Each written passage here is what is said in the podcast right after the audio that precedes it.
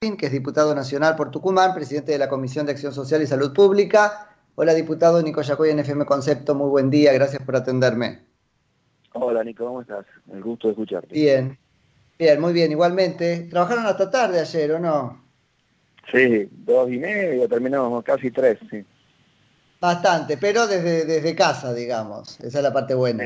yo desde casa, pero algunos diputados desde el recinto y bueno, desde todo el país, sí muy importante que se pueda trabajar y, avanzar en algunos temas que necesitamos. Pablo, contanos, este, bueno, precisiones necesitamos sobre eh, esto. Es un tratamiento especial para los laboratorios, para empezar, para cualquier laboratorio que este, venda cualquier vacuna, para algunas en particular, ¿cómo es eso? Claro, en realidad, en realidad lo que estamos haciendo es un marco, digamos, de habilitación al Ministerio de Salud para que en la medida que vaya cerrando contratos de que son en realidad contratos de reserva de, posibles vacunas, ustedes saben que todavía no hay ninguna vacuna autorizada en el mundo que, se pueda se pueda comprar para utilizar. Lo que estamos previendo es que seguramente antes de fin de año ya las habrá. Los laboratorios las están produciendo, eh, digamos, a riesgo de, de que funcionen o no. Todavía eh, se están evaluando en la fase 3 la seguridad y la eficacia de las vacunas. El tema es que eh, los laboratorios han impuesto a, todos los países del mundo que quieren de alguna manera reservar vacunas, y es importante reservar porque como porque si todas las vacunas, yo ayer lo explicaba, si todas las vacunas que hoy están en fase 3 terminan siendo efectivas, terminan siendo efectivas, cosa que no va a pasar, digamos, algunas seguro sí, pero no todas, si todas terminan siendo efectivas, los laboratorios trabajan al 100% y producen la máxima capacidad de vacunas que tienen, la cantidad de vacunas que se podrían producir en el mundo para fin para el año que viene serían 6 mil millones de dosis. Y nosotros necesitamos, si el mundo tiene 8 mil millones de personas, eh, o sea que ya estamos abajo en, la mayor, este, en la mejor de las hipótesis. No, y, muchas de estas vacunas son de dos dosis. Entonces, además es muy abajo. Y, y no solo eso, sino que ya los países, digamos, con más dinero, centrales, qué sé yo, ya han reservado vacunas. Entonces vos de esos 6 mil millones ya hay 3 mil millones de dosis que ya están, ya están colocadas, digamos, de alguna manera. Y del otro 3 mil millones, muchos países que no son, digamos, con tantos recursos, ya también han empezado a reservar. Es una especie de carrera, digamos, que yo no sé cómo va a terminar, digamos, no sé si cuántas de estas se van a terminar comprando o no, pero lo cierto es que cuando uno quiere reservar, el, o sea, el ministerio qué es lo que quiere hacer, reservar lo más que se pueda, le piden algunas características a los contratos que no tenemos nosotros posibilidad de hacerlo sin una ley. Por ejemplo, le piden que si hay problemas, digamos, de que el ministerio termina no pagando, si hay eh, el, el digamos, la, demanda judicial corra fuera, en, eh, o sea, prórroga de jurisdicción se llama, en vez de que vos mm. tengas la inmunidad soberana de poder llevar ese juicio acá en la Argentina, porque no te llevaron, no te llegaron las vacunas, porque alguna vacuna te llegó tarde, porque la vacuna llegó en mala, de mala, lo que sea, o vos no pagaste, pagaste la mitad y te quieren, y en realidad ellos te quieren hacer una demanda. Eh, cualquiera de estas cosas que pasan en los contratos, y los contratos tienen que prever dónde se va a llevar adelante esto cuando son empresas internacionales, eh, te piden cada uno que sea en su casa matriz. O sea que en definitiva, si la vacuna es inglesa, vayas a un tribunal inglés. Si la vacuna es alemana... Qué bárbaro, porque yo los he escuchado despotricar mucho respecto de esto mismo, por ejemplo, respecto de los bonos argentinos. Claro, eso, es exactamente, es exactamente el mismo, la misma figura, digamos de prórroga de jurisdicción que se usa en bonos de deuda, la industria la exige hoy para poder firmar para comprar eh, las vacunas. Hasta ahí completamente entendible. Yo si fuera uno también saldría de la justicia argentina. Hasta ahí no hay ningún problema. Ahora hay otros capítulos un poco más urticantes, ¿no? No es solo la Argentina porque te lo se lo están pidiendo a todos los países del mundo, de los africanos a los asiáticos. Las casas matrices, lo, como están vendiendo a todo el mundo, han decidido que eso sea así. Y si el ministerio no puede firmar eso, entonces no, no podía firmar los contratos. Entonces por eso era la urgencia de alguna manera y por eso es que creemos que la semana que viene, esto, o bueno, cuanto antes esto pueda ser ley para que el ministerio pueda reservar las vacunas. Ese es un punto. El segundo punto era un tema de que eh, algunas, algunas empresas, no todas, pero algunas empresas de laboratorio, pretend, eh, no van a cobrar el valor real, digamos, van, a, van a cobrar el costo de la vacuna, no van a, no van a ganar, entre comillas. Entonces, por ejemplo, la que se está produciendo en Argentina, que es una vacuna que, que teóricamente se va a terminar vendiendo a 4 dólares, si es efectiva, si es segura y todo, es una vacuna que el laboratorio, que es un laboratorio inglés, dice que eh, no va a ganarle plata, pero que no quiere mm. Perder plata. Entonces hay cierto pedido de los laboratorios para los contratos que piden indemnidad para indemnizaciones. O sea, que si en definitiva hay algún problema y alguien tiene que pagar una indemnización, eh, ya sea para exigida para los que son los productores, los que la llevan, los que la ponen, cualquier momento en la cadena de producción, entonces los contratos prevén cierta indemnidad en el sentido de que por ahí la indemnización la van a compartir. Por ejemplo, Europa, en la mayoría de los contratos que se firmaron hasta ahora, es 50% de la industria, 50% del país que compra. Claro, eso te leí, eh, este, te leí explicar, Pablo, y me parece muy interesante en el sentido de que al menos para el, eh, se sigue diciendo usuario, qué sé yo, para el usuario, eh, no es que queda imposibilitado de obtener una indemnización, sino que la indemnización la paga otro. No, no, no tiene nada que ver, por supuesto. El, usuario va a recibir la indemnización. El tema es quién la va, quién la va a pagar. Por un lado. Y por otro lado, tampoco esto es para el usuario en el sentido de que si vos sos usuario, vivís en algún en Argentina y tenés algún problema y le querés hacer eh, porque algún juicio, vos sí puedes usar los tribunales argentinos, ¿no? Vos no tenés que ir a, hacer una cosa en Londres. Eso es para... Esto es para el Estado como contraparte, digamos. Exactamente, no para terceros vinculados, exactamente, es para solamente para el Estado. Y después hay ciertas cláusulas de confidencialidad. Ayer se dijeron muchas cosas en la Cámara, cómo vamos a ponernos una vacuna que no sabemos cómo, cómo está formada. Nosotros, las vacunas se saben perfectamente y se siguen día a día y los laboratorios presentan eh, confidencialmente a las comisiones nacionales de inmunizaciones, cómo están formadas y todo. Lo que no se puede hacer es publicar esto. las pautas de confidencialidad no implican que nadie se vaya a poner una vacuna que no sepamos perfectamente cómo está producida, qué, efectos tuvo, cómo fueron los resultados de sus estudios de fase 3, todo eso va a estar. ANMAT va a evaluar todo. Claro, esto es un poco decir cómo tomamos Coca-Cola sin conocer la fórmula. Sí, pero en este caso vamos a conocer la fórmula, lo que no vamos a... No, no, por eso el planteo que te hacen es un poco ese. Exactamente, sí, sí, lo dijeron aparte, la Coca-Cola estuvo... Ah, bueno. Se dijo tal cual. Sí, sí. Así que bueno, esos son básicamente los tres puntos, más temas de exenciones impositivas a las vacunas que nosotros ya tenemos en la ley de emergencia, pero que en esta vacuna no estaban incluidas, porque son nuevas, y entonces se incluyeron, o sea que el Estado no se pague a sí mismo IVA, o el Estado no se pague a sí mismo impuestos aduaneros para una para una cosa que la va a comprar el Estado. O sea, acá no hay nadie que nadie va a comprar la vacuna sola y entonces la va a importar y la va a vender, sino que el Estado va, a monopolizar esta compra. Y entonces eh, no tiene mucho sentido que el Estado se, se pague a sí mismo impuestos y demora, porque a veces demora, eh, la, la, entrada de las vacunas al país. Bueno, todo tiene un tema de celeridad puesto en la ley también, se le exige a las, a las autoridades de, de control que sean lo más rápida posible, si da 30 días al Ministerio de Salud para que defina, porque en definitiva lo que necesitamos es que, imagínate que acá un mes más o un mes menos de enfermedad de, vacuna puede significar miles de muertes, no, no estamos diciendo, entonces es muy importante que siempre sosteniendo la seguridad y que estemos todos tranquilos de que la vacuna es útil, eh, sea lo más rápido y expeditivo posible para, para decidirlo. Ahora, ¿cómo, cómo lo, lo, explica? Bueno, en razón de esto, ¿no? Un espacio político que en realidad eh, levanta otras banderas, como por ejemplo, bueno, ¿cómo se llaman los, este, los, medicamentos genéricos, etcétera?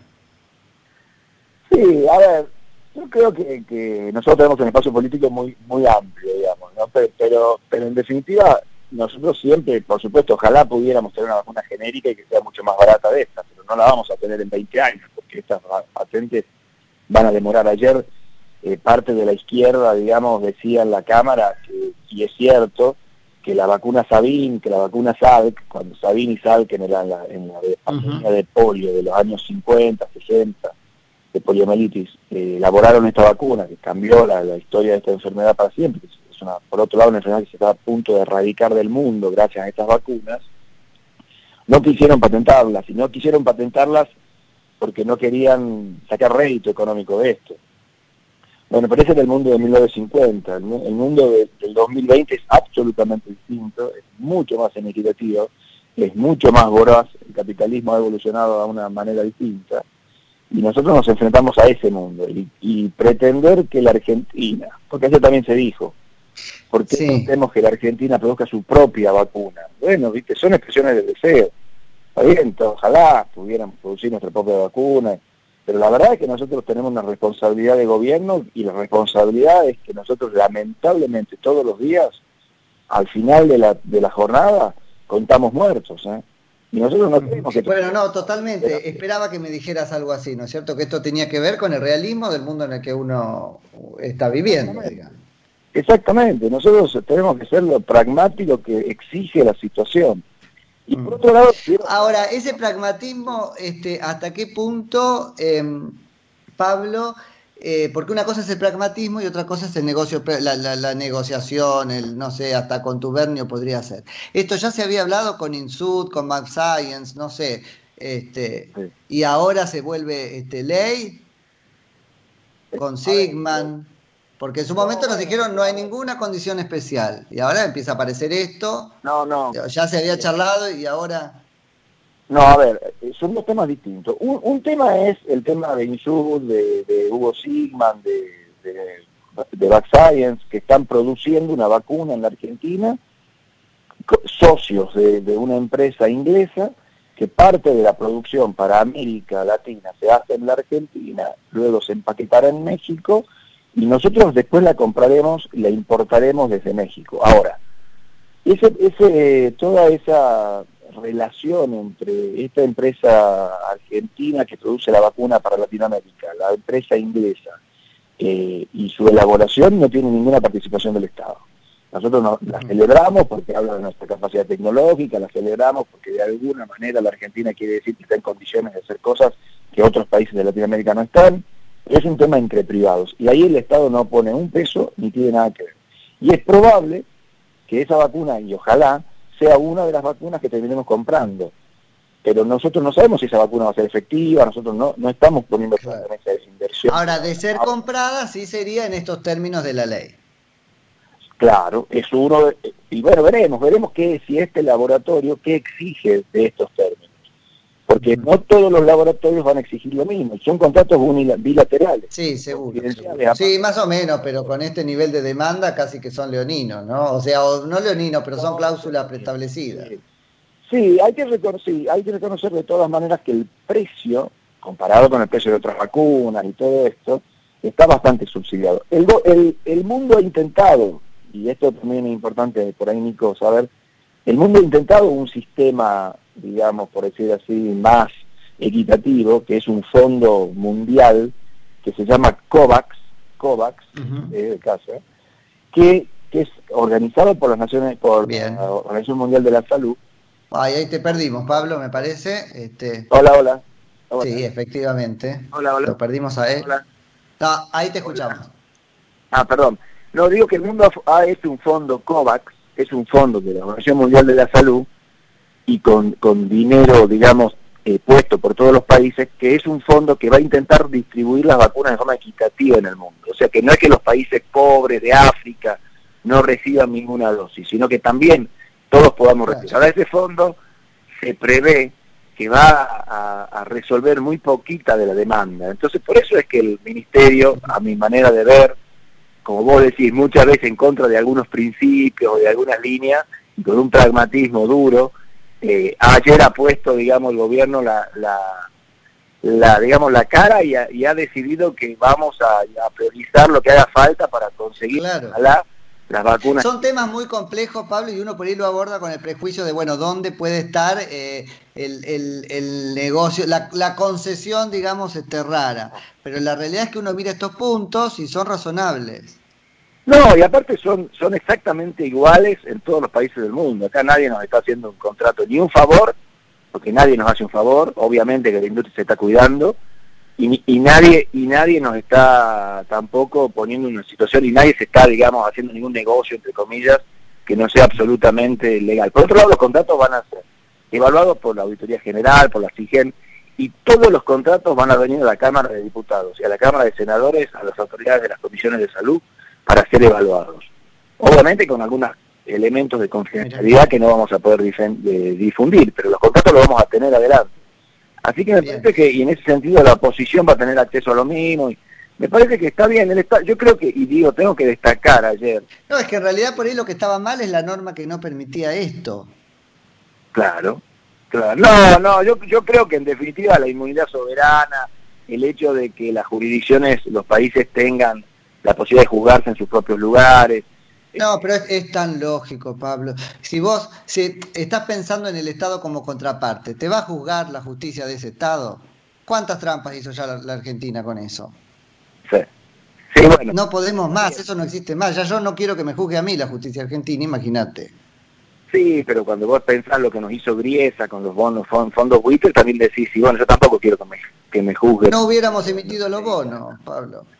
Bueno, pasa que a veces mucho... somos muy tramposos, entonces es como entendible, si queremos cosas de calidad y probablemente tengamos que atarnos la mano, ¿no?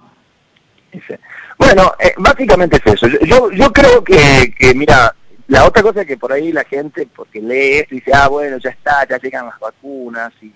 Ah, no, bueno, eso es un tema. No, no, no están tan cerca, faltan todavía unos cuantos meses eh, y mientras tanto es es muy importante que sobre todo en provincias como la mía, en Tucumán hoy, el crecimiento exponencial de casos es muy grave, así que es importante que la gente que nos escucha, eh, digamos, entienda que se tiene que cuidar, porque porque no no hay todavía, no es que ya esto ya está, que la vacuna va a estar la semana que viene y que no vamos a poder vacunar. Y tampoco, cuando las vacunas estén, van a estar para todos, van a empezar seguramente primero para el, el personal de salud, después para los grupos de más de 65 años, ahí se hizo una, una, comunicación gubernamental que por ahí pareció prometer lo que era muy difícil cumplir, ¿no? Y ahora se va poniendo la cosa en su lugar.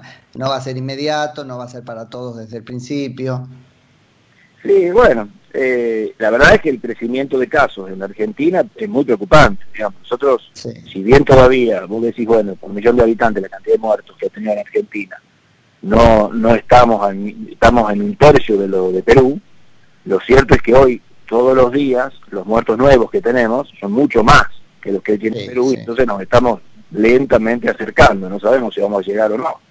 Entonces, eh, de verdad es que la situación en Argentina, sobre todo en el interior hoy, y que por supuesto tienen menor capacidad de respuesta en terapia intensiva, o sea, no todas las provincias tienen la misma capacidad, eh, pone, pone a la Argentina en una situación muy compleja. Y, y, y bueno, ¿Qué opinión tenés, Pablo, como con criterio de especialista sobre cómo nos hemos movido hasta acá? Digo, cómo confrontar esa, esa cuarentena larga, larga con estos resultados de, un pico de 16.000 casos. Yo creo que hemos tenido algunas... Eh, primero hay que entender que la Argentina eh, es un país, el, contexto con el cual nos pega la pandemia. Nosotros somos un país, eh, vamos a decir así, entre comillas, un país pobre, somos un país con un sistema de salud muy fragmentado, somos un sistema de salud eh, que tiene un sistema de salud federal en donde las diferencias entre las distintas provincias de, de equidad son muy grandes, con sistemas de, con todas las problemáticas que nuestro sistema de salud tiene y con, un, con una falta de rectoría en los últimos años porque no teníamos ni ministerio, que teníamos una epidemia de sarampión en curso. Esta era la situación a donde nos pega ah. la, el virus a nosotros. Nosotros no somos ni Nueva York, ni Milán, ni España. Sí, no nos pega por cuatro años, Pablo. Yo no quiero entrar a polemizar ahí, pero digo, está bueno tener una conversación criteriosa. No, eso hay que desactivarlo. No nos pega por cuatro años. Nos pega por una vida de gestión de la salud como la hemos gestionado. Sí, sí, tenés razón. No, no, no, no. Este, por, más de, mucho más de cuatro años, por una vida eh, histórica de la Argentina, que también tiene fortalezas el sistema. Nosotros somos un país en donde la salud es considerada un derecho, nosotros somos un país en donde tenemos eh, algunas cosas que definitivamente desde ya son positivas. Pero en esa condición de país, con todas esas problemáticas, tenemos, esas eran nuestras desventajas. Ventajas tuvimos... Éramos un país con muchas comorbilidades para, agarrar, para, para que nos ataque esta enfermedad. Con mucha, claro, sobre todo con mucha pobreza, que es la peor comorbilidad que, tiene, que tiene todas las enfermedades, porque aparte es, dramáticamente grave, y de acceso a, sistemas de salud de alta calidad también, en el interior sobre todo. Entonces, en esa situación me parece que hubo eh, cosas que se hicieron muy bien, me parece que la primera cuarentena general en donde el sistema de salud intenta recuperar rectoría, donde se compran los respiradores, donde se compran insumos a China, donde se compran test diagnósticos, que si no se hubiera hecho eso, si no se hubiera ampliado la capacidad del sistema de salud en, en las provincias, etcétera, hubiera sido mucho más dramática el resultado. Sí, seguro, seguro. Eso, eso me parece que estuvo muy bien. Después, ¿qué es lo que me parece que no estuvo tan bien? Tenemos un país muy diferente, y al haber parado los viajes interjurisdiccionales, la circulación viral fue muy diferente en distintos lugares de la Argentina. Entonces vos tenías provincias como nosotros que no teníamos circulación viral y sin embargo manteníamos cuarentena. Meses. Claro, se desacopló de la realidad sanitaria, la medida sanitaria. Y sumale a que nosotros los argentinos lamentablemente prendemos la tele y todos creemos que vivimos en la ciudad de Buenos Aires. Entonces, seguimos la epidemia según lo que vemos en la tele, y decimos, como hay casos, como hay casos, como hay casos, y en realidad nosotros no teníamos casos en muchas provincias, algunas ninguno. Y nosotros meses no hemos tenido ningún caso, y sin embargo estábamos con un aislamiento muy estricto. Eso Yo hablaba con gobernadores tipo Catamarca que decía, cierro todo porque habían tenido un caso. Claro, bueno. Entonces, ¿cuál es el problema? En muchos de estos lugares, y Cumán lo podemos incluir ahí, ahora que tenemos circulación comunitaria y crecimiento exponencial, la sociedad no puede tolerar o, no. quiere tolerar fases 1 o cierres muy importantes. Entonces, eh, cuando lo más lo necesitas, no lo podés, eh, esa es la que es la mejor herramienta que hoy tenemos contra el virus, no la podés utilizar. Entonces, por eso se ahí, no, nos gastamos, vamos a poner, incluirnos, pero nos gastamos el frasquito de cuarentena antes de tiempo. Y eso es un gran error de, estrategia sanitaria. En algunos lugares, no en, no en Ciudad de Buenos Aires, que se hizo bien, no en AMBA, que se hizo bien, pero sí en muchos lugares del interior del país. Eh, Más o menos, porque estamos en el pico sin capacidad de cumplir la cuarentena como se debería. Ahora debería ser un martillazo, y ya nos quedamos sin martillo, sin clavos, sin nada. Depende de dónde. Yo creo que AMBA ha mejorado. Yo creo que AMBA está, digamos, en una situación mucho más controlada. Y tiene mucha capacidad de respuesta. Pero sí es diferente. sí, hay provincias que hay provincias que le estamos pasando más complejo. Pero bueno, eso es, eso me parece que, que, que, bueno, siempre es más fácil con el diario del lunes, ojo, ¿eh? Por supuesto, por supuesto, pero la política, entendida como ciencia, es un poco adelantar el diario del lunes, porque si no, ¿dónde está la visión estadista? Bueno, bueno, pero en este caso, mira, se equivocó la Organización Mundial de la Salud, se equivocó, se equivocaron todos, o sea que eh, vamos, a, vamos a darle una derecha que no era no era tan fácil para mí para los estadistas. De todas maneras, por eso te digo, hay cosas que se hicieron bien, cosas que se hicieron no tan bien, y, estamos en mitad de esto. Yo, yo creo que hoy... Eso, hay cosas que se van a tener que seguir haciendo. Yo A mí lo único que me interesa es que nos quede claro eso, porque hay ahí como la sensación flotando de que ya lo pasamos. No, estamos en el peor momento ni lo hemos pasado ni tenemos garantizada ninguna vacuna, porque acá todo el mundo pone la expectativa en esto, pero digamos puede pasar que ninguna vacuna termina siendo lo suficientemente efectiva. No va a pasar eso.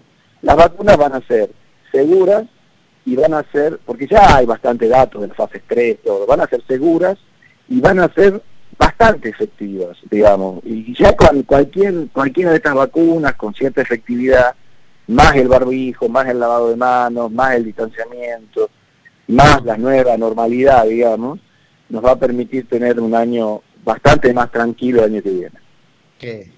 Pablo, te agradezco muchísimo por la conversación. Al contrario, Nico, un abrazo grande y que estén muy bien, siempre a disposición.